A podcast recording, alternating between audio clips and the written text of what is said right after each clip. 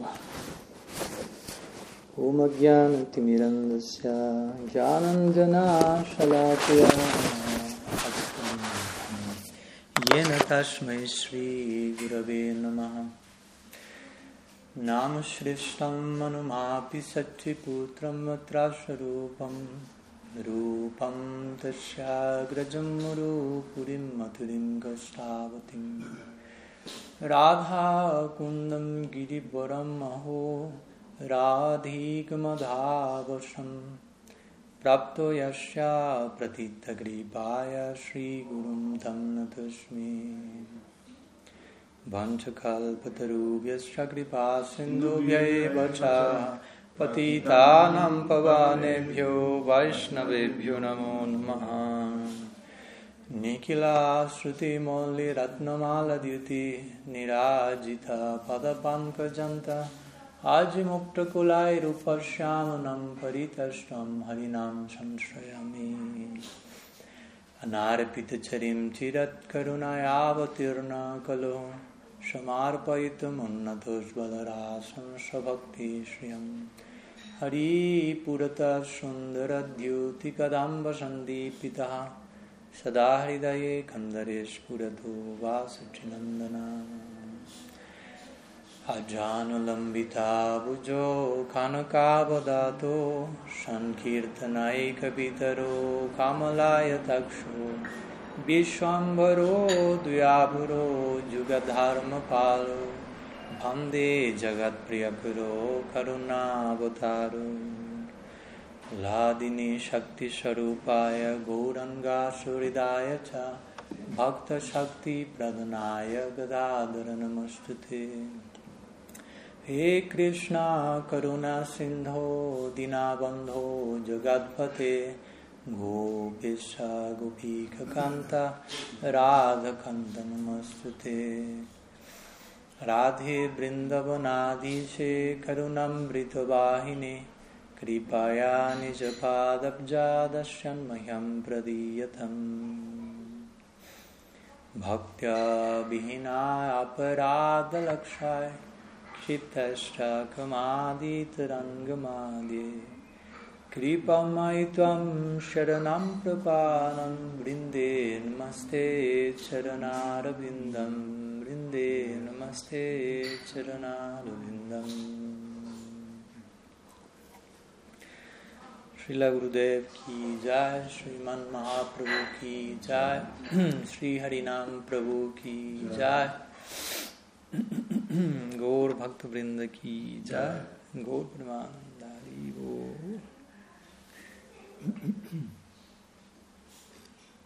महाराज की जय। बृहद ब्राति महाराज की जय सत्संग की जय गौर हरि वो। Entonces, muy buenas tardes, bienvenidos a todos, gracias por su presencia. Y es para mí un, una alegría poder estar aquí, luego de 39 años de vida y ausencia de Brasil. Cuando me preguntan si estuve alguna vez aquí en Brasil, sí lo estuve, porque en realidad eh, mi madre quedó embarazada de mí aquí en Brasil. Sí. Entonces estuve en Brasil, pero en un formato ¿no? inmanifiesto, abierta, en el vientre de mi madre. ¿no? Entonces pasaron unos 39 años para aparecer por fuera del vientre, luego de, de varias invitaciones generosas de los devotos, así que me siento feliz de poder compartir hoy con ustedes y estos días lo que pueda servirles feliz de poder estar aquí. Y bueno, estos días han sido organizados algunos encuentros para compartir Sadhusanga, Harikata, Harikirtan. Y para ser honesto, no es que tengo algún tema en particular pensado, sino que más bien vengo dispuesto a, si ustedes tienen algún tema en particular sobre el cual quisieran que, que podamos charlar, alguna pregunta, que tengan algo sobre lo que les gustaría que podamos explayarnos hoy, estos días, y bueno, ojalá poder servir eso, que sea de, de su interés. ¿Entienden mi español? Sí. Ok. Es más fácil para ustedes entender mi español que para mí entender el portugués. O sea, eso no hay duda alguna. Así que bueno, me alegro. Entonces, ¿alguna pregunta, algún tema, algo sobre lo que les gustaría que podamos compartir hoy? Estos días también, pero bueno, hoy es hoy.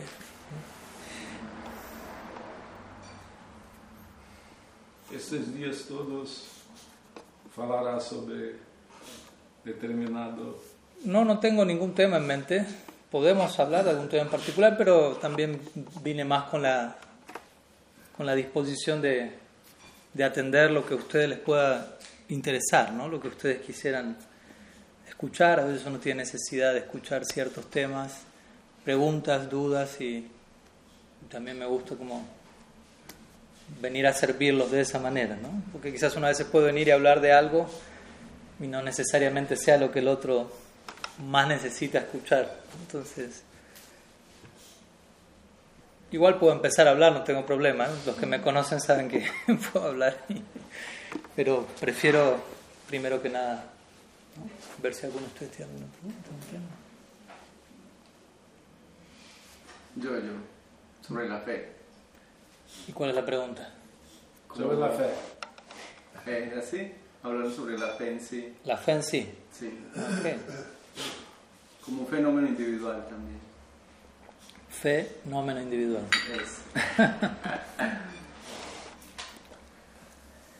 La fe, bueno, ¿por dónde empezar?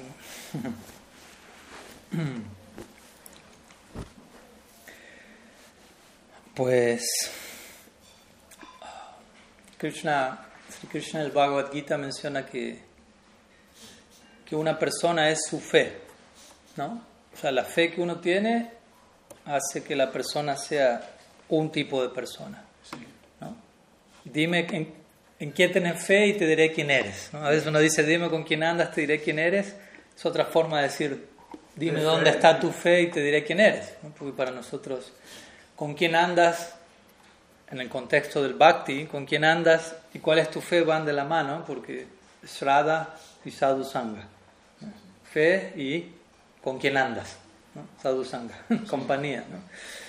Muy importante. Entonces, obviamente, Silarupa Goswami menciona la fe como el primer, la primera de las nueve etapas del bhakti, pero también él habla de un tipo en particular de fe, ¿no? porque la palabra fe no, no es muy clara todavía, ¿no? Porque un ateo tiene fe también. Tiene fe en que no tiene fe, ¿no?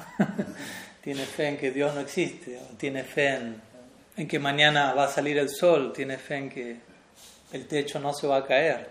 Tiene fe, es un tipo de, de esperanza, de confianza, ¿no? Pero el tipo de fe, a la hora de hablar de fe, nosotros utilizamos un término muy específico, ¿no? Y ese término se conoce como Shraddha. ¿no? Shraddha. Y un tipo específico de Shraddha también, pero bueno, ahí vamos a llegar ahí en un rato. Entonces, Shraddha, ¿qué significa Shraddha? Shraddha. Dha significa situar, presentar, colocar, y Shraddha se refiere al propio corazón de uno. Entonces, Shraddha se refiere a ese acto donde yo deposito mi corazón en una dirección en particular. En este caso, en relación a Krishna, Guru, Vaishnavas, etc. Entonces es importante entender eso, ¿no? Shraddha, y Shraddha no significa creencia. No sé si en portugués dicen creencia también. Sí, creencia. ¿no? Entonces, una cosa es fe, otra cosa es creencia. ¿no? Creencia tiene más que ver con una convicción intelectual, Mientras que fe para nosotros tiene que ver con una... Eh, como el resultado de una experiencia innegable, ¿no? Es como si yo le, le pregunto a ustedes, ¿ustedes creen en la existencia de la madre mantra murti? Ustedes no van a decir, creo en la existencia, sé que existe. O sea, no creo en que... No, sé, la conozco, la vi, existe. Entonces, cuando nosotros hablamos de Strada, hablamos de algo así, de una experiencia innegable de una visión, de algo que percibimos, y por lo tanto, como una vez le preguntaron a, a Carl Jung, ¿no? una vez alguien le preguntó a él, ¿usted cree en Dios? Y él dijo, no, yo no creo en Dios, yo sé que Dios existe. Son dos cosas distintas.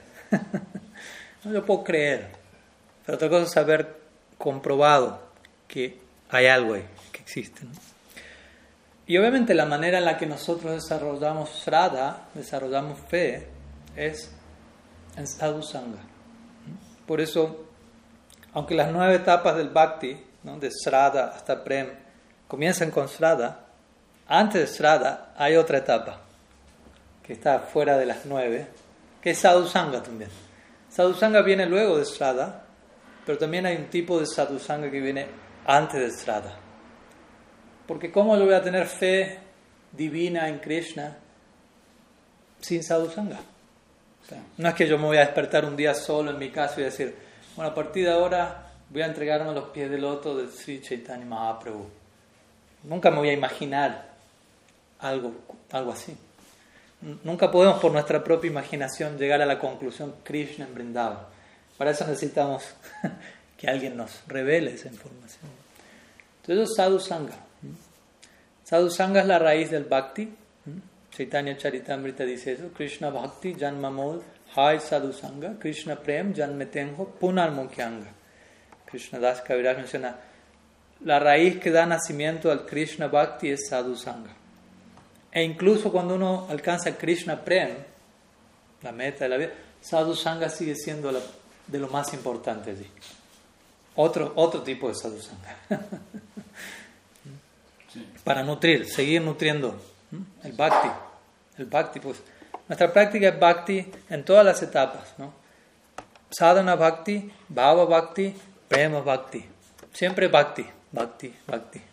Nosotros no practicamos bhakti para algún día dejar de practicar bhakti y hacer otra cosa. No es que voy a practicar bhakti así obtengo mukti. Para nosotros mukti, nuestra idea de mukti es distinta. Bhagavatam dice, Mukti Mukti es no solo retirarse de lo negativo, sino situarse plenamente en Swarupena en el propio Swarupa, en la propia naturaleza devocional interna. Entonces, en realidad todas las etapas de Srada hasta Prem son tipos de fe, digámoslo así. Al comienzo hay Srada, un tipo de estrada más introductorio, general. Y cuando uno avanza, por ejemplo, en el, en el, medio de nuestro camino tenemos una etapa llamada Nishta. Nishta significa fe firme. Sigue siendo fe, pero otro tipo de fe. Al comienzo quizás la fe más, como Rupa Goswami la llamaría, ¿no? Lokiki Shraddha, ¿no? una fe anista, justamente, no nista, anistita, kriya, inestabilidad. ¿Me entienden? Sí. Okay. Igual usa las manos para ilustrar más lo que dice. hasta que uno no llega ni a una plataforma de firmeza, de convicción muy contundente, hay altibajos. Es parte de la práctica también, no hay que desanimarse por esto. Porque esto ya es dentro de la práctica. Es algo. Al menos vamos para arriba a veces, a veces para abajo, pero, pero la idea es primero que nada sadhu sangha y Shraddha proviene de sadhu sangha. ¿Mm? Krishna Bhagavad Gita habla de distintos tipos de fe, fe en tamaguna, rajaguna, sattvaguna y nirguna. Él dice, fe en mí es nirguna, es trascendental a las modalidades de este mundo. ¿Mm? ¿Y cómo llega la fe a nuestra vida? A través del sadhu, aquel que tiene la fe. Él es el que, o ella es quien representa esa agencia divina. Vishwanath Chakravarti Thakur menciona eso en su Madhurya Kadambini.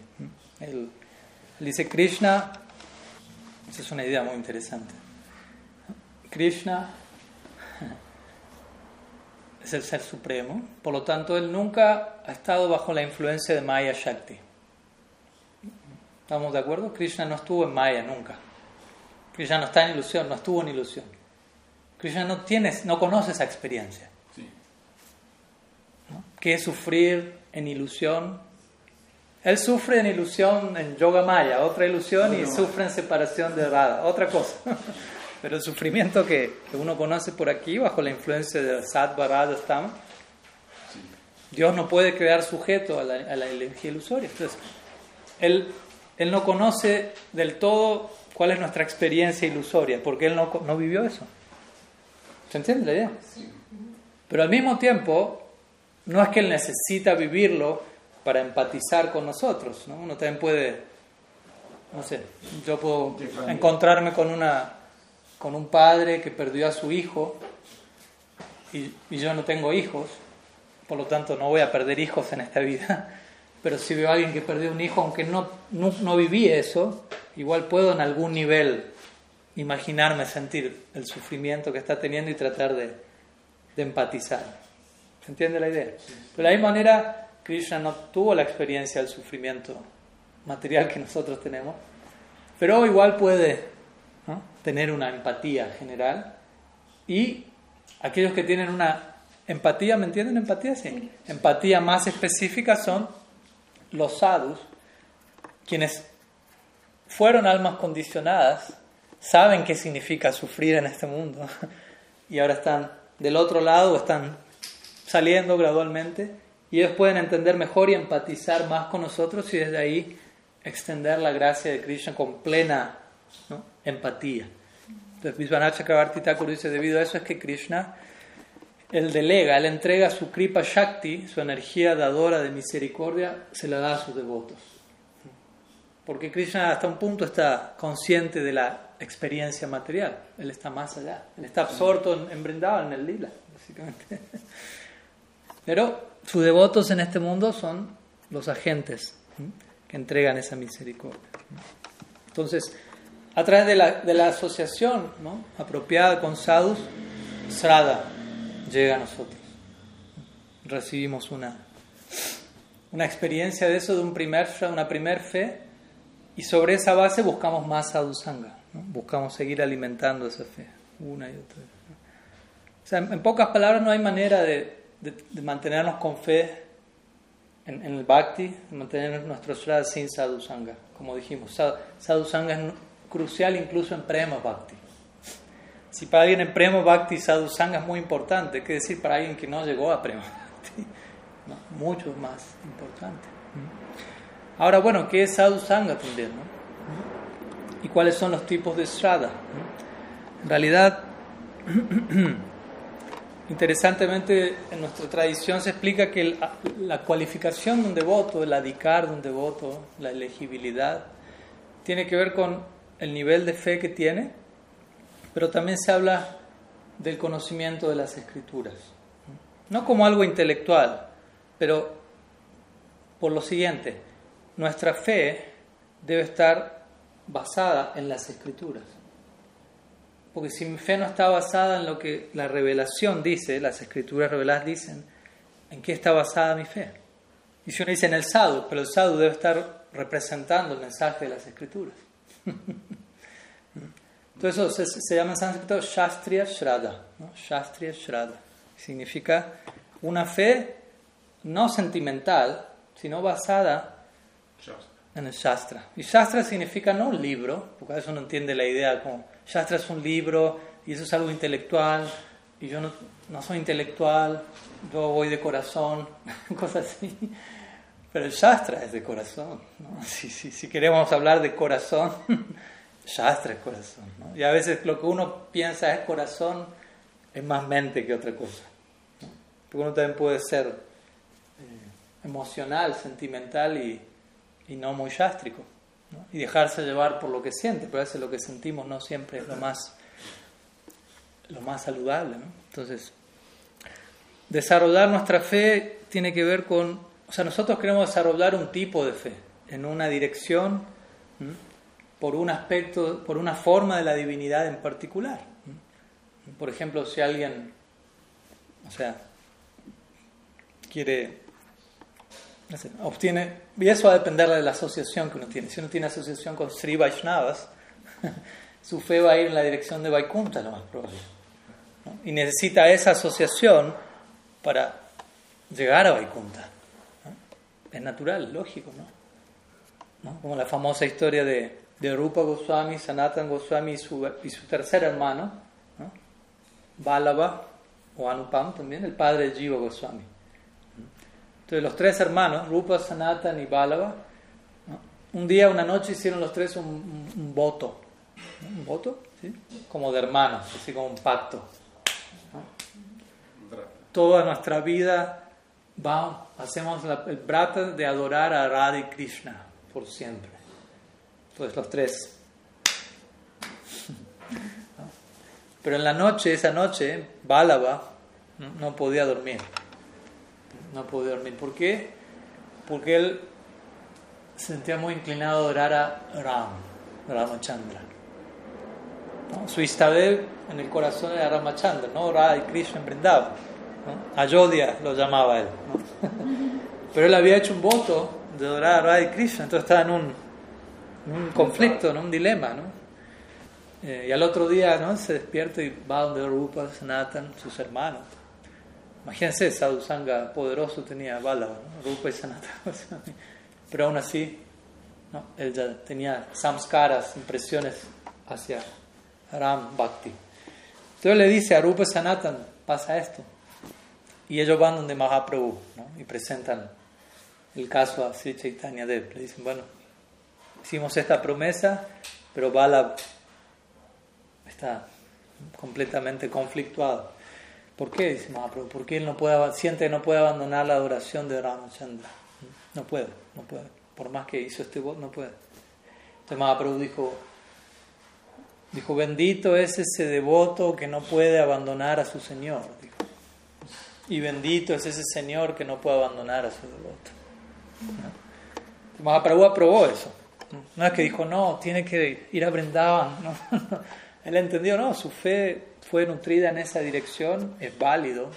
No es que todos se tienen que volver Gaudiya Vaishnavas y todos tienen que terminar en Brindavan.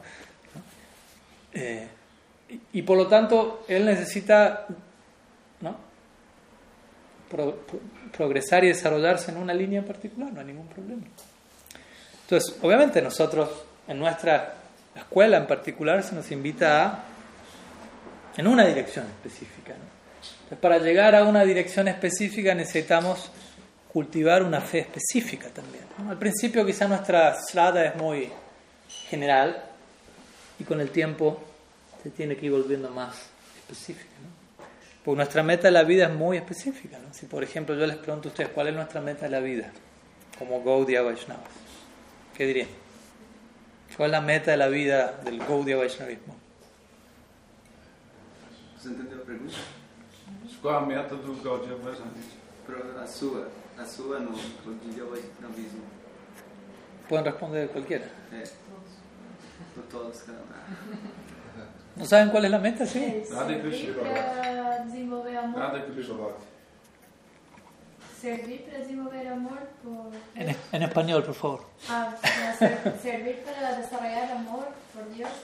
Ajá. Ahora, amor por Dios. Ahora, ahora vamos a lo más específico. amor por Dios. ¿no? Ahora, ahora yo pregunto, bueno, ¿qué tipo de amor? ¿Por qué aspecto de Dios? Porque amor por Dios es... Vários. ¿no? Yo tengo amor por mi madre y el amor por mi madre no es el mismo amor con mi hermano, con mi amigo, son distintos amores. Entonces, ¿qué amor? Por Dios. ¿Y qué Dios? O sea, hay un solo Dios, pero ¿qué aspecto? ¿No? Entonces ahí tenemos que empezar a, a volvernos más específicos. Uno dice, bueno, Prema Bhakti por Radha Krishna. Por Krishna. Prema Bhakti por Krishna. Y uno dice, ok, ¿qué Krishna? Krishna Mathura, Krishna en Vrindavan, Krishna Dwarka. ¿no? Eh, uno dice, bueno, Krishna, Krishna Krishna en Vrindavan. Ah, Ah, ok, Krishna en Vrindavan. ¿Qué tipo de amor por Krishna en Vrindavan? Santa Dasa, Sakya, Vatsalya, Madhurya. ¿no? No, es, no hay una opción ahí. ¿no? Y alguien puede decir, ok, Madhurya. Madhurya Rasa, no puede decir. Ok, ¿qué tipo de Madhurya Rasa? Ah, ¿no? O Parakiya. ¿no? Relación oficial o extra extraoficial con Krishna. ok, Parakiya Rasa, como las copias. Ok, ¿qué Parakiya Rasa? Hay, para- hay niveles de Parakiya Rasa. ¿No? Tadvavechatmika, Samboge Chamai, diferentes. Entonces, no importa, no, no los estoy interrogando a ustedes, pero mi punto es, es muy específico, ¿no? A eso me refiero. Uno dice, voy a amar a Dios. Y está bien, uno empieza por algo, obviamente, y ya es, una, ya es glorioso decir, quiero que la meta de mi vida sea servir y amar a Dios. ¿no? Pero con el paso del tiempo, todo se vuelve más específico. Así como uno a distancia ve el bosque y dice, ahí está el bosque.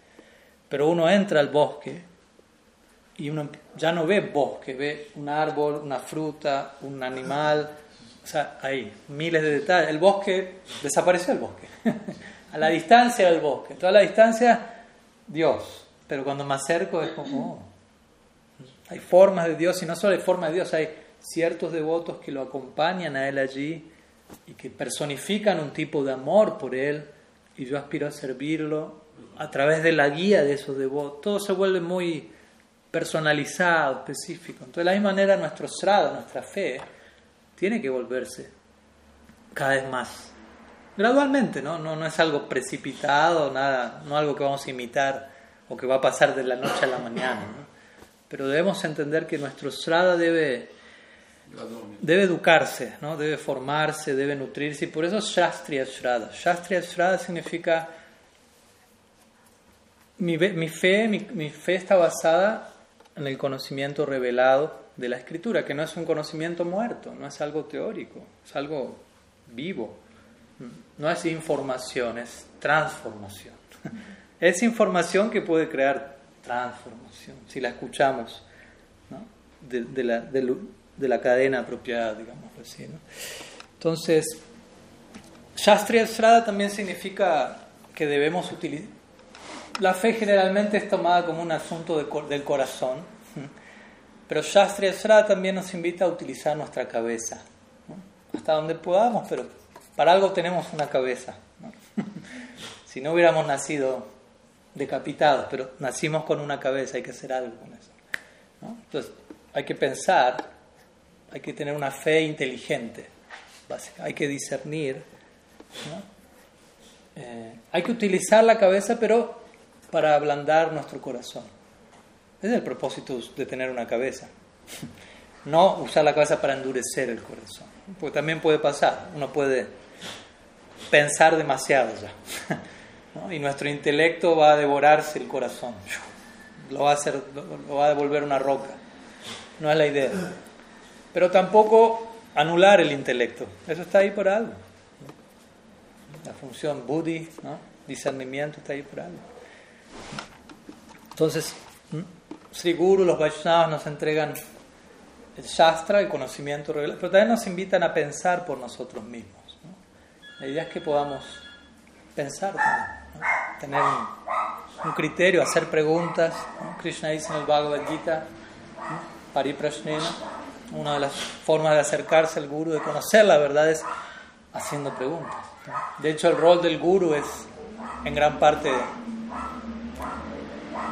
hacer dudar al discípulo. Pero hacerlo dudar sanamente. ¿no? Pues el discípulo puede estar en la clase pensando, estoy entendiendo todo. Ya conozco todo en la conciencia de Krishna. El guru va, va a decir algo que lo va al discípulo a decir, uy, ¿y eso? Oh, Ay, yo no pensé que era así. Y empieza a dudar. Pero dudar para entender las cosas de mejor manera. ¿no? Entonces va a ser una duda que nutre la fe. La duda puede nutrir la fe también. es que la duda es, es un enemigo. ¿no? Claro, si dudamos, si seguimos dudando y seguimos dudando y solo hay duda, eso es otra cosa. Pero si la duda nos, nos ayuda a pensar y a mantenernos en un espíritu de, como diría Silasida Maharaj, estudiantes para siempre. Nosotros somos estudiantes para siempre, no somos maestros. No es que ya lo sé todo, ya lo conocí todo. No, la temática que estamos estudiando es, es eterna, básicamente es infinita, entonces nunca podemos. Él diría, solo podemos tocar un punto en una línea eterna, nada más. Y eso ya es un océano, básicamente. ¿no? Entonces, muy importante poder armonizar estos dos elementos, ¿no? El elemento de, de, nuestro corazón y el elemento de nuestra cabeza. Usar nuestro, nuestra cabeza para ablandar nuestro corazón.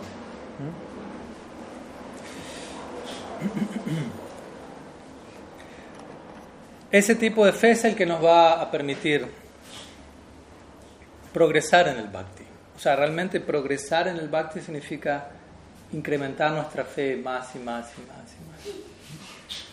Y sí, a veces hay momentos difíciles donde más que venir situaciones que nutren la fe, parece ser que vengan así pruebas que, que la pongan, que aparenten extinguirla. Pero en realidad todo lo que llega a nuestra vida viene, toda prueba viene a mostrarnos, por empezar, dónde estamos. Eso es muy importante. Reina Kunti oraría a Krishna en ese sentido. ¿no? Jagat Guru. Apunar, ¿no? Apunar eh, ella le oraba a Krishna diciendo, envíame pruebas. ¿Pruebas? ¿Entienden? ¿Pruebas? ¿Ah? Envíame pruebas. Porque si no vienen pruebas, yo no sé dónde estoy parado. Si no hay pruebas, yo estoy como, ah, tranquilo, estoy bien. Y viene la prueba y ahí soy puesto a prueba. Y uno necesita ser puesto a prueba. Como cualquier aprendizaje en la vida, ¿no? el mismo maestro, el guru, le puede enseñar algo al discípulo y después decirle al discípulo, repita. Si la Purimara hace, hace siempre en ¿cierto? Habla un poco, bueno, a la tarde dan la clase ustedes. Ustedes tienen que contar qué, qué entendieron. ¿no? Porque si no, el, el guru tiene que ver, ¿entendió?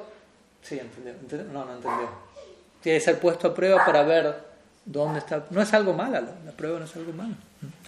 Entonces, un devoto sincero incluso ora, ¿no? Kunti Devi ora a Krishna, envíame pruebas. Cuando llegan las pruebas, apunar baba darshanam. Darshanam, ella le dice a Krishna, te veo a ti en la prueba. Porque la prueba llega y para yo pasar la prueba, tengo que refugiarme más en ti todavía. Y eso me lleva a verte más, a estar más cerca de ti. No problema. Entonces sí, por más difíciles que a veces puedan ser ciertas pruebas, las pruebas nos muestran dónde estamos y dónde queremos estar. ¿no? Porque quizás una prueba viene y nos muestra, uy, estoy en un lugar donde no es el mejor, pero quisiera estar mejor situado. ¿no? a veces nos damos cuenta que nuestra fe quizás no era tan fuerte, era un poquito más frágil y necesita más fuerza. Bien, entonces la prueba me vino a mostrar eso. es necesario, es un despertar, me vuelvo consciente de mi necesidad de, fortalecer mi fe, básicamente.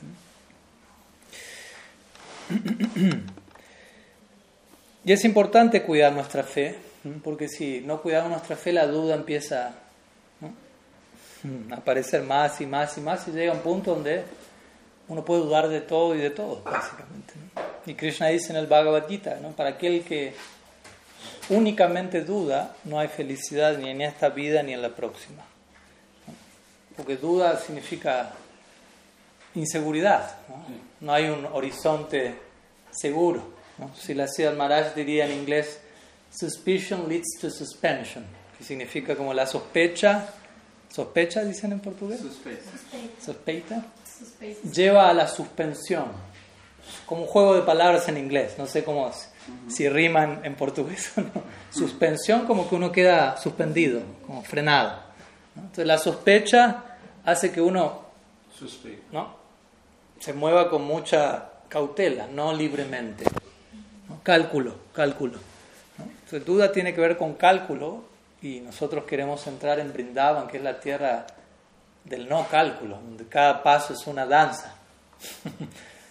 Aquí en este mundo una, cada paso, ¿no? dice Prahlad Maharaj, dice, a cada paso hay peligro, básicamente dice. Como ir caminando por un campo minado, así le dicen aquí, campo minado. Imagínense, yo los invito, vamos a dar un paseo por un campo minado.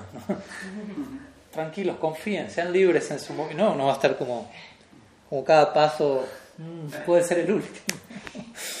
Entonces la duda es algo así, cada movimiento es calculado y y nos sentimos atrapados, frenados. Entonces necesitamos incrementar la fe. Y la fe es la que nos permite movernos con, con confianza. ¿no? Y obviamente necesitamos confiar para... La relación con los Vaishnavas debe ser en base a confianza. Si la Rupa Goswami dice eso, Vishrambena Guru Seva. Debemos vincularnos con el principio divino a través de Vishramba. Significa un sentimiento de, de veneración, pero también de amistad. ¿no?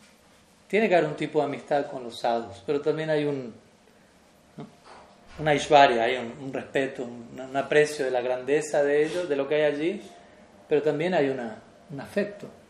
Se mezclan los dos elementos. Entonces, necesitamos nutrir la fe. Y la fe se ve nutrida de vuelta en contacto con aquellos que tienen la fe. Nosotros no podemos apretar un botón dentro y fabricar fe. Porque la fe, de vuelta, fe, Shraddha. Shraddha es un aspecto del bhakti. Y el bhakti es un regalo que nosotros recibimos. El bhakti no es algo que nosotros mismos producimos. Voy a producir 10 kilos de bhakti para hoy. ¿no? Listo, no. no. Bhakti es un regalo. Es un regalo que yo no me puedo dar a mí mismo. El regalo que yo me puedo dar a mí es yo moverme e ir cerca de los que tienen el regalo. Así me lo dan.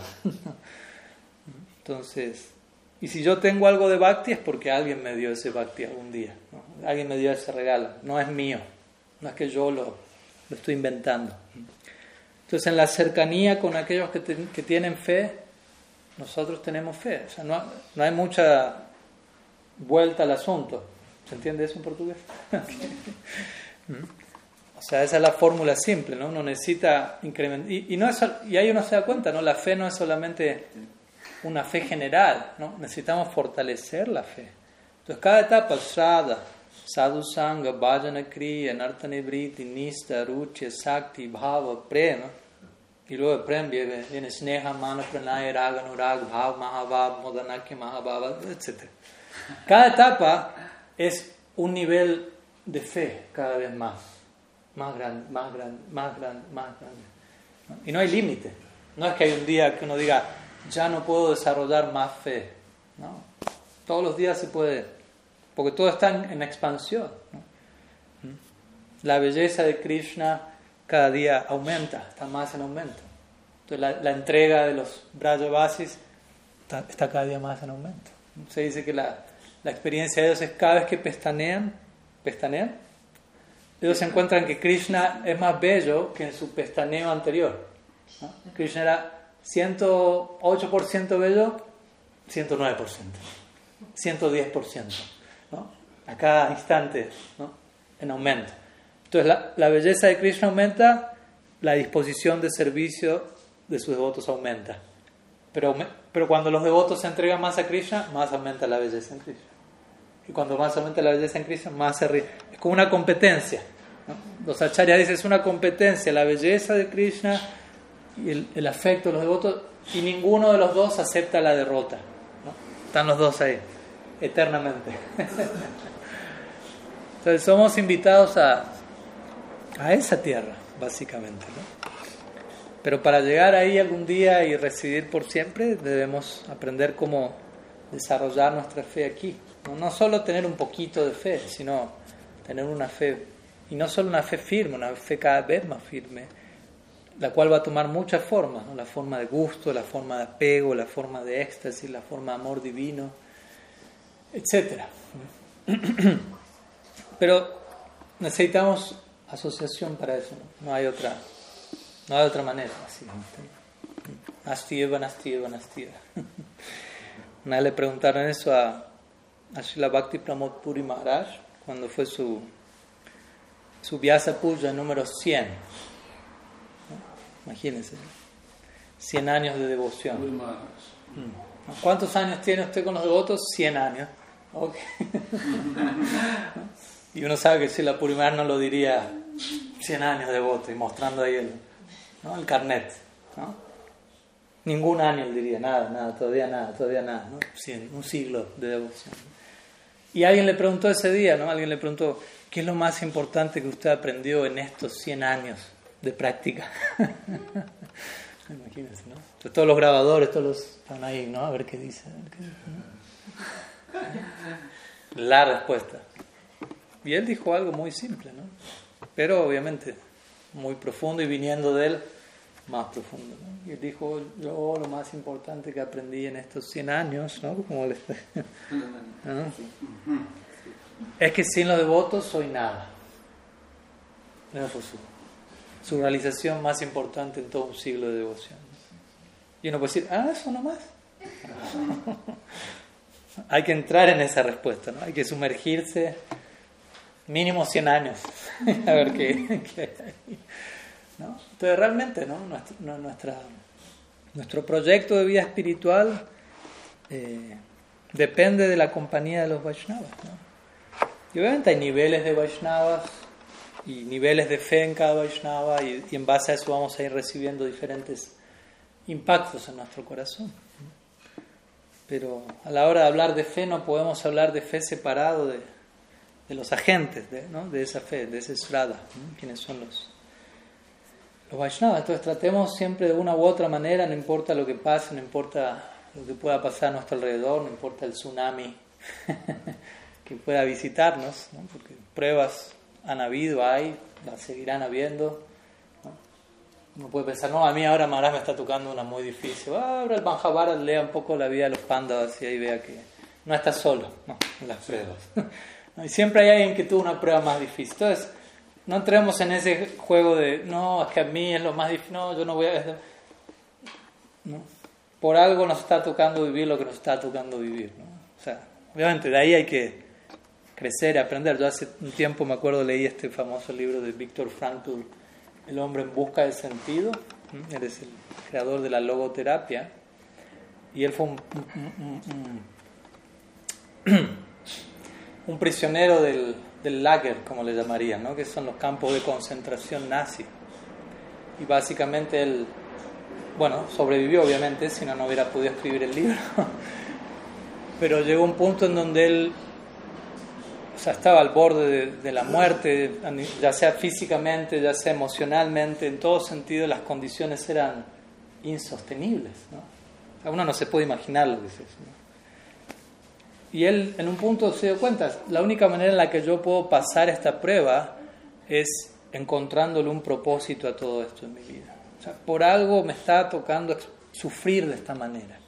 Si, si no logro extraer un propósito a este sufrimiento, ahí voy a morir, ahí, ahí no voy a encontrar realmente más sentido en mi vida. Y él se da cuenta, todas las demás personas que se echaban a morir era porque no le lograban encontrar un propósito a eso, que era difícil encontrar un propósito, pero, pero él sabía, lo tengo que encontrar. Y en algo especial, si es algo difícil, especialmente va a surgir un propósito muy especial, si lo logro encontrar. ¿no? Porque es fácil buscar propósito cuando todo sale como a mí me gusta. ¿no? O, más bien al revés, cuando todo sale como a mí me gusta, uno, uno se olvida de buscar, de encontrar el propósito de las cosas. Entonces, y todo tiene un propósito, ¿no? De hecho, la palabra propósito, una de las, en sánscrito, es, una de las palabras es prayojan.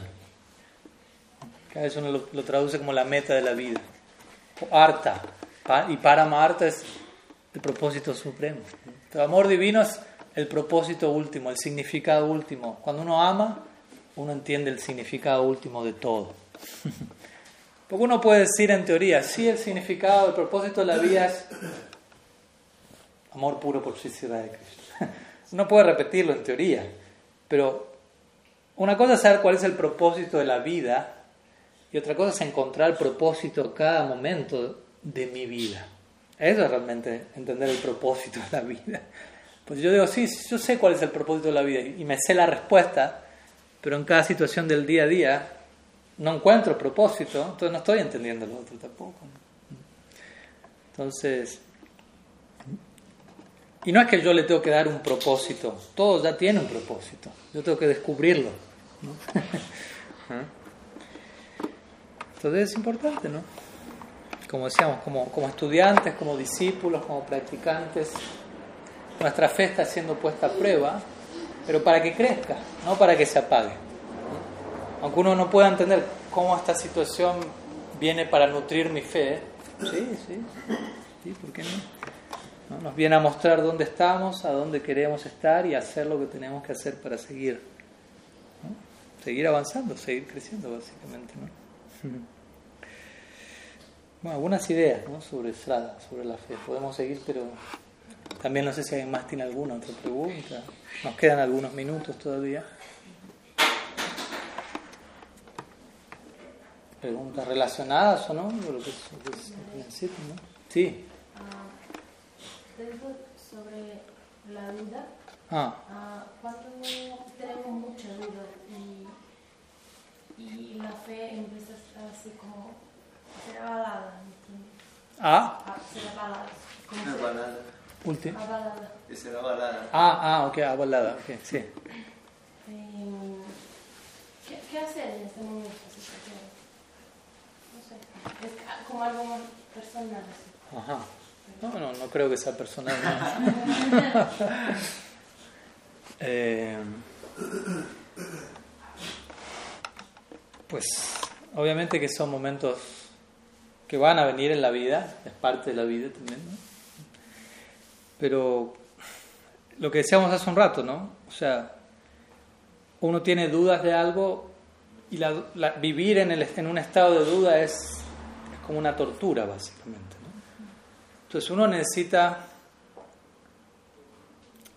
hay, hay diferentes formas de decir esto, ¿no? Pero por un lado, si hay una duda respecto a, a una situación o a alguien, por dar un ejemplo, uno necesita eventualmente saber qué es verdad, por decirlo así, ¿no? Si yo digo Madhu Mangal, ¿no? Y alguien dice, no, Madhu Mangal, no sé, se comió la, el cachori que quedaba en la cocina, ¿no?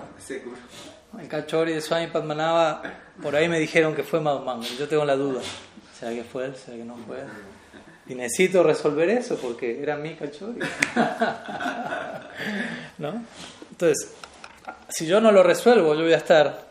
Estoy dando un ejemplo tonto, ¿no? Un cachori, hay cosas más graves. Para hacerlo un poco más, ¿no? Pero uno dice, "Uy, ¿será que fue? ¿Será que no fue? ¿Será que fue? Entonces, ese estado de incertidumbre es como, necesito confirmar, ¿fue o no fue? Lo que sea, pero saber qué. ¿no? Y quizás una respuesta sea más, ah, menos mal que no fue, u otra sea, uy, usted, uy. Pero al menos ya sé. Claro, después tengo que saber qué hacer con, ese, con esa respuesta que venga, la confirmación a la duda. Pero, pero sí, es importante por un lado, o sea, si hay dudas y uno necesita resolver algo, porque hay, hay, como digo, hay dos formas de duda. Una duda es más como una cosa de, como no sé qué hacer, o una duda es como una situación específica que necesito saber si, qué pasó. Y uno, la vida muchas veces se va a encontrar con eso. Y, y uno tiene derecho a, conocer la verdad. Básicamente venimos aquí en busca de la verdad. ¿no? y entendemos que la verdad es lo más, eh, lo más poderoso que puede haber, por encima de, las dudas. Aquí estamos en el mundo de la duda. El mundo material quiere decir duda, duda, como decimos, a cada paso temor, duda, cálculo. Entonces no queremos, no queremos ser parte de eso. Entonces necesitamos aclarar cualquier duda. Por eso el, discípulo tiene derecho a hacer todas las preguntas que tenga. ¿no? Si uno está con, con el guru, con, el devo, con, con, un devoto que le está enseñando, como hablamos hace un rato, yo le digo, manga alguna duda? Y dice, sí, tengo, tengo 17 dudas de lo que acaba de decir. Ok, dígalas todas. Así las aclaramos, así ya no se resuelve esa duda y seguimos a, a una duda más elevada, ¿no? por decirlo así. Ese es el rol de vuelta del, maestro. Por eso el maestro debe conocer las escrituras, porque el, el discípulo va a tener preguntas y si el maestro dice, uy, no sé, no sé qué responder, el discípulo va a quedar con dudas, dudas, dudas, dudas, dudas. ¿no? Entonces es importante que nuestras dudas queden, queden resueltas, básicamente. ¿no? Y si nos vemos atacados por una situación de duda, por una, o un ambiente de duda, yo personalmente no, no, no recomendaría uno estar en un ambiente que promueva la duda, básicamente, ¿no? O la incertidumbre o que promueva, eh, o sea, o uno tiene una fe, ¿no? si queremos hablar de la duda como lo opuesto de la fe, por decirlo así, o el temor, como quieran. uno tiene que cuidar su fe, como dijimos, ¿no? Entonces yo necesito también estar en la compañía de personas que, que alimenten mi fe. Pero alimentar la fe, ¿qué quiere decir? De vuelta también. Alimentar la fe se alimenta de verdad, ¿no? No de simplemente escuchar lo que quisiera escuchar. ¿Me explico? No sé, es como cuando, no sé, me acuerdo cuando mis padres se separaron. ¿Separaron, dicen aquí? ¿Divorciaron? Y claro, uno no sabía, en un momento, ellos estaban ahí, ¿no? Yo tenía, no sé, 12 años por ahí, entonces, ah, la, familia. Pero uno después empezaba a ver ¿no? algo ahí. Empezaba a ver algo ahí como... ¿no? ¿Qué está pasando ahí? Alguna duda, ¿no? Empezó a entrar y empezaba a perturbar, a hacer más ruido, más ruido, más... Hasta que llegó un punto donde, claro, después me enteré, nos vamos a separar. Y fue como... Pero bueno, mejor eso que, que estar... Me explico, ¿no? Claro, lo otro fue difícil también y hubo que... Pero todo eso también, en todo eso uno creció, ¿no? uno maduró con dolor incluido, pero el dolor también cumple un propósito, no, no hay que escaparle a, a lo, al dolor o a lo difícil, ¿no? porque a veces queremos que todo sea lindo, feliz y gratificante y, y no estamos en Golok brindado, básicamente. Tú no tienes que entender que, que el dolor también purifica, ¿no? no porque seamos masoquistas, masoquista, ¿me entiendes? Sí. ¿No? Pero cuando eso llega, ¿no? Por algo llega y por algo yo lo estoy sintiendo así, porque quizás mi, la persona al lado mío no lo vive igual, pero yo lo estoy viviendo de una... Bueno, no hay problema, no es que estoy mal, pero ¿por qué lo vivo así? ¿Cómo lo tengo que...? Todas, todas esas situaciones de dolor nos invitan a, a ser más introspectivos, ¿no? a ser más maduros con nuestra propia práctica. Porque es fácil también cuando hay dolor culpar rápido. ¿no? no eh, y quizás la otra persona puede hacer algo muy mal, o no, lo que sea, pero es fácil, ¿no? El dedo, como dicen, un dedo para allá, pero tres para acá. ¿no? Entonces, más bien yo pensar, bueno, pues yo soy el que elige cómo responder. Yo mismo podría haberle dicho a mis padres, ustedes se separaron, ahora yo voy a crecer como un adolescente traumatizado por culpa de ustedes. Así que si yo consumo drogas y me hago punk rocker, es por su culpa, no por mi culpa. No, no. Aunque uno quizás en esa época sentía algo, ¿por qué me hicieron eso? O es la vida de ellos, ¿no? Claro, uno estaba ahí cerca y, y quedó afectado, pero así es la vida, ¿no? Así son las relaciones humanas. entendamos que eso es así, ¿no? No, no, no es que todo va a salir como, como estaba planeado quizás. Esa es una gran enseñanza en la vida. No van a salir las cosas como estaban planeadas. Y a veces la, la última cosa que nos hubiéramos imaginado que pasase, pasa. Lo último que está en nuestros planes, aparece. Me dice, ups. ¿Y qué hago? ¿Me echo a morir o sigo adelante? ¿no? De vuelta. ¿Le encuentro un propósito a esto? ¿Encuentro un significado? Como hizo Víctor Frankl en el... ¿no? Y no es que me invento el significado, no es que me invento un significado para seguir con mi vida feliz, pero es una ilusión que yo me cree. No, no. Tengo que descubrir el significado último de, de todo lo que está. En el fondo, en el fondo, fondo de todo, todo me está llamando a crecer como, como devoto en este caso. Estamos hablando como devoto, a que, a, que mi fe crezca. Incluso en una situación que parezca, no, pero esa situación está amenazando mi fe por completo. En un nivel aparente sí, profundice más. profundice más y va a ver que, que hay otro mensaje en otra capa, en otra capa, en otra. Sé que no es fácil igual, no, digo fácil, nunca, nunca usé la palabra fácil, ¿eh? pero tampoco imposible. ¿Se entiende? O sea, que algo no sea fácil no quiere decir que sea imposible, quiere decir que es difícil. Y difícil no es un extremo. Extremo es fácil e imposible. Difícil es el punto medio. difícil es el punto medio. Si todo es fácil, es aburrido, es frustrante, nadie crece, todo fácil. Si todo es imposible, también nos frustramos. Pero si algo es difícil, nos exige a, a superarnos, a crecer, a avanzar. Y si algo es especialmente difícil, bueno, nos exige, nos exige a crecer de forma muy especial. Esto es importante. Y claro, a veces uno siente, sí, Maharaj, muy lindo, lo entiendo, pero no puedo, me supera. Y bueno, ahí es donde uno necesita la compañía y la asociación de otras personas que tengan la fe o la fuerza que yo no estoy pudiendo tener ahora. Es necesario. Y es entendible, está bien, no, hay, no es ningún problema. y así uno sigue adelante y uno va pasando muchas pruebas, ¿no?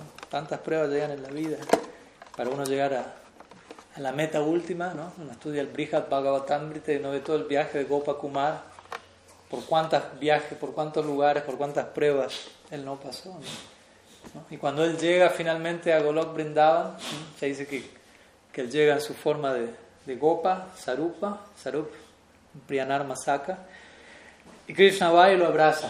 No, no, sí, cuando él llega, bueno, es muy larga la historia, ¿no? Pero él llega a Brindavan y, y él empieza como a buscar, ¿no? A buscar, a buscar, a indagar, a buscar. ¿no? Está buscando.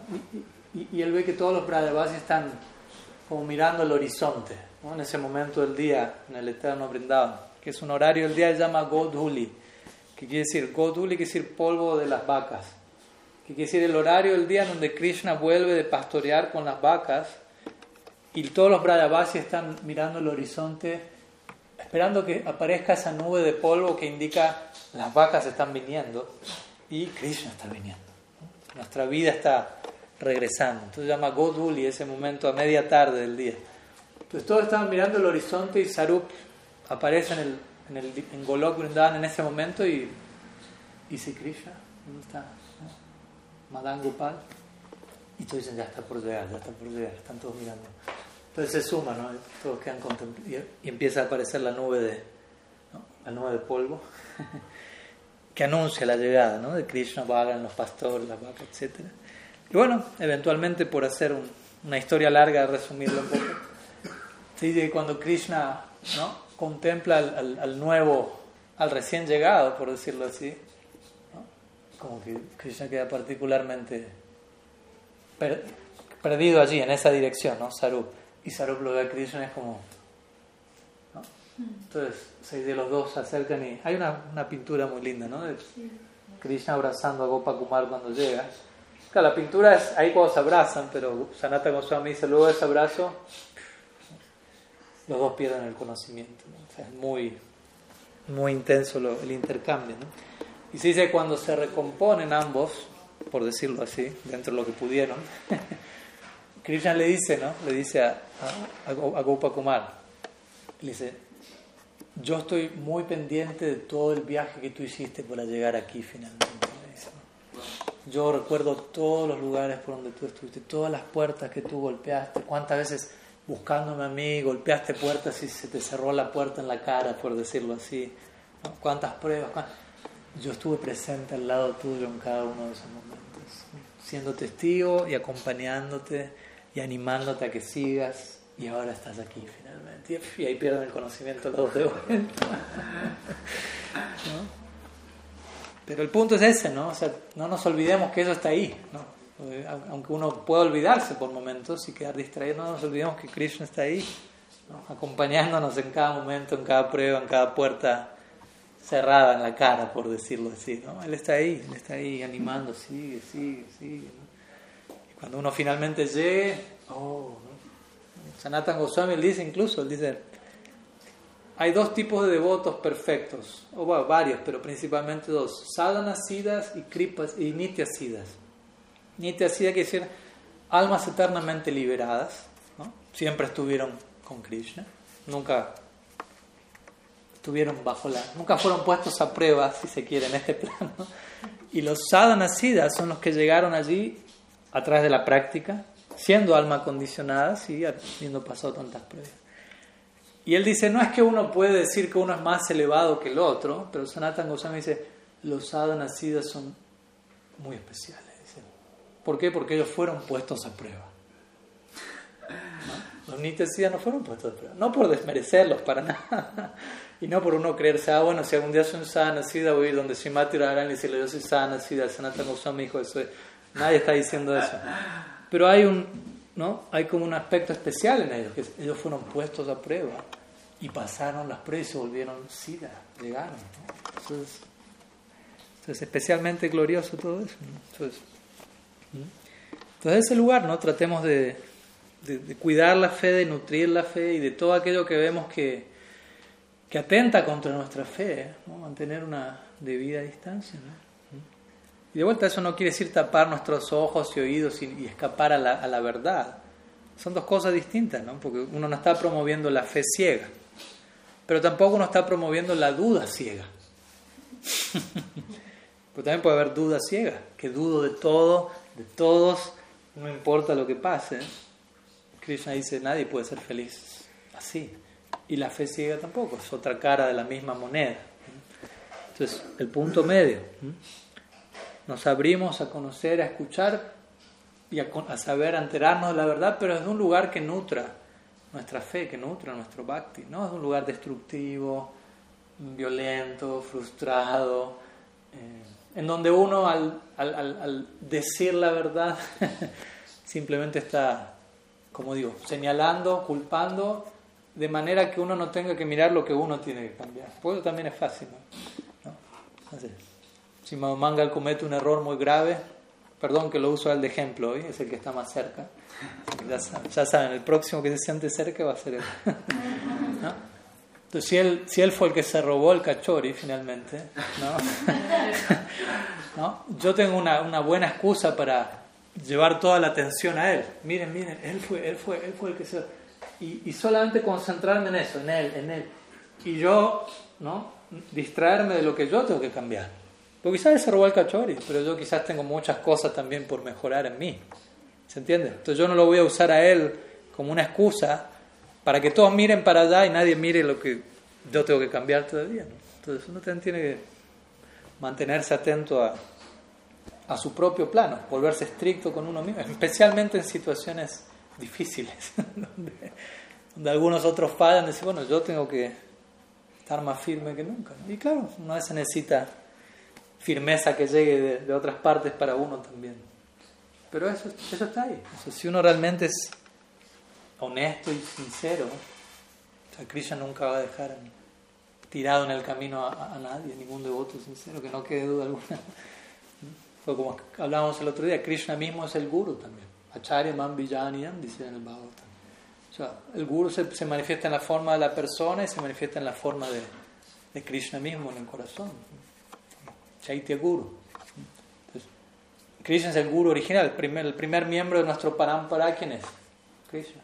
Entonces el punto es, a veces puede pasar, algún representante de la agencia de Guru Tattva puede fallar en algo. No quiere decir que toda la agencia falló, no quiere decir que el Guru original no va a hacer los arreglos para seguir adelante. ¿no? Cosas que pasan, uno tiene que ser comprensivo, agradecido, apreciativo, pero también tomar los pasos que haya que tomar para seguir adelante. Eso es algo personal, ¿no? También, obviamente. No, es que todos van a hacer lo mismo de la misma manera, porque somos individuos, pero uno tiene que prestar atención, bueno, ¿qué necesita en este momento mi fe y cómo, cómo nutrirla? Confiar, y Krishna va a hacer los arreglos para eso, ¿no? El otro día escuchaba, ya para cerrar, ¿no? escuchaba un ejemplo muy lindo que, da, dio Chila Tripurari Maharaj. Alguien le preguntó, ¿qué hacer, no? Cuando uno se encuentra con una situación donde el representante de la agencia, por decirlo así, no, falló, ¿no? falló a lo que uno esperaba, por decirlo. Entonces daba el ejemplo, es como alguien que, que viene al hogar de uno y le, ofrece a uno, no sé, un vendedor de, él dijo de enciclopedias. ¿Enciclopedias dicen aquí? Entonces alguien toca nuestra puerta, ¿no? viene con la enciclopedia, nos ofrece el producto, lo promociona, lo vende, nos convence, bien. Ok, nosotros decimos, sí, me quedo con, un, con una enciclopedia. Y nos firma el cheque. Y él dice, ok, pero no le puedo dar la enciclopedia ahora porque es la única que tengo y la tengo que, que ofrecer en las otras casas, pero le va a llegar en estos días. Ah, bueno. Pero pasan los días, la enciclopedia no llegó nunca. Entonces uno se da cuenta, la persona que se suponía que me iba a dar algo no me lo dio, entonces llamo a la agencia. ¿Agencia? ¿Sí? Entonces le digo, vino un representante suyo, ¿no? Se suponía que me iba a dar algo, no me lo dio, yo invertí de mi parte, no hubo la reciprocidad esperada. Entonces la agencia dice, uy, no, quédese tranquilo, mañana mismo arreglamos esto. Entonces mañana la agencia envía a su mejor vendedor, por decirlo así, no solo con una enciclopedia, con dos enciclopedias, con una bandeja de cachoris, para compensar, ¿no? para compensar el mal momento. Entonces, este ejemplo relaciona a Guru Tattva y a Krishna como el, el, jefe de la agencia, por decirlo así. ¿no?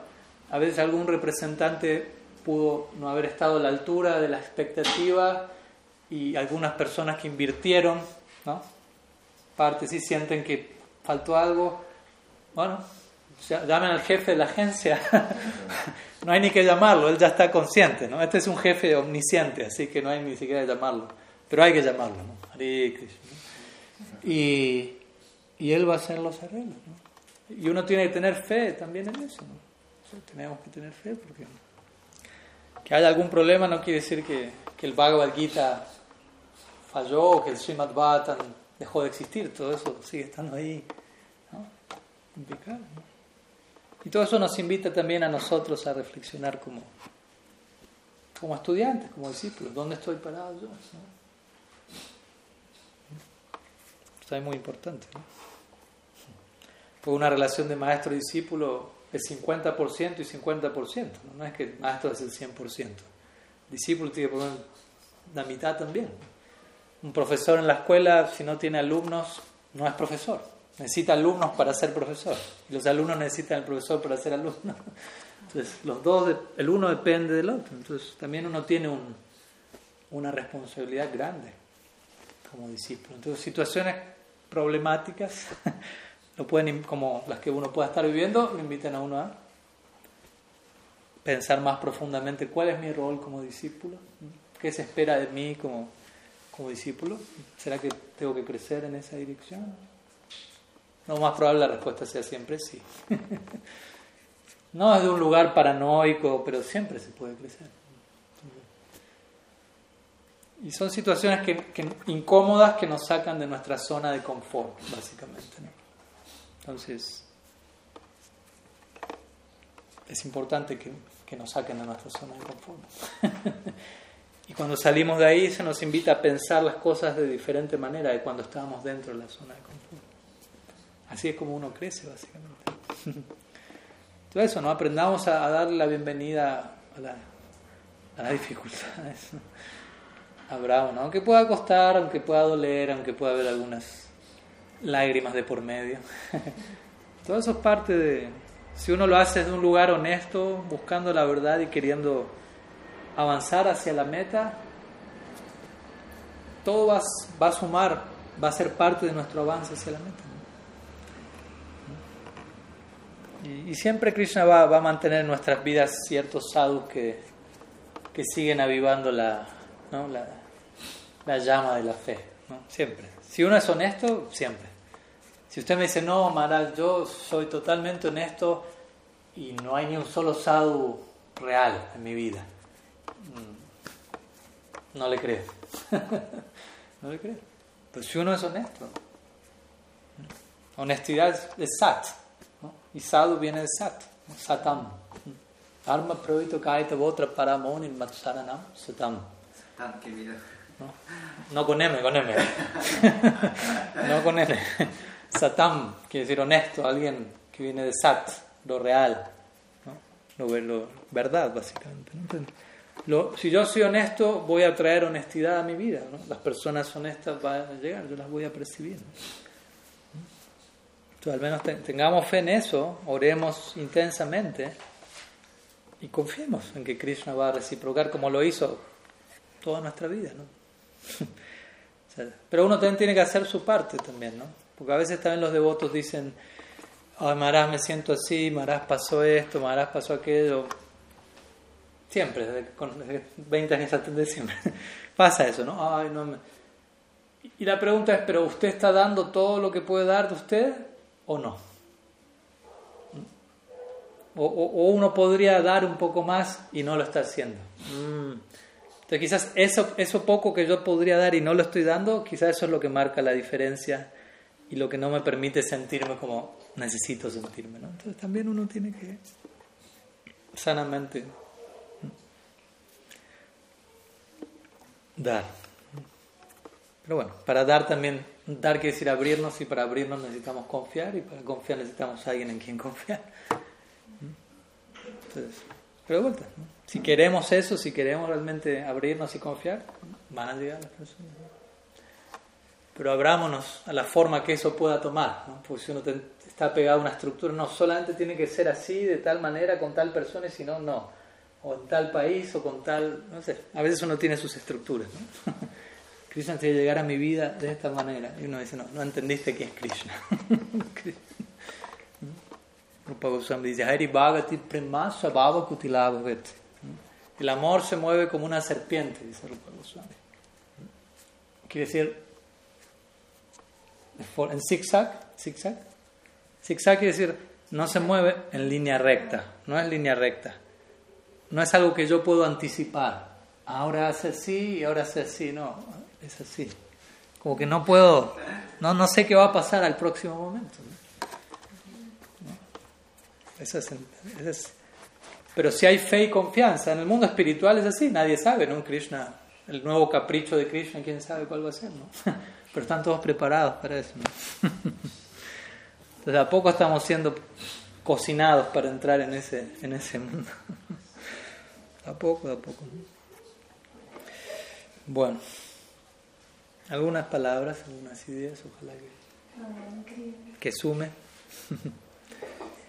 Eh, no me quiero extender más, que ya es un poco tarde, pero bueno, estos días vamos a estar compartiendo otros, otras jornadas. Ahí la madre Mantramurti conoce mejor que yo las fechas, pero creo que mañana domingo estaremos aquí a las 3 de la tarde, así que los que tengan tiempo, ganas, invitados y después seguimos charlando, compartiendo también más individualmente. Así que muchas gracias. Sila Gurudev ki jai, Sriman Mahaprabhu ki jai, Sri Harinam Sankirtan ki jai. Gaur Bhakta Vrinda ki jai, Gaur Hari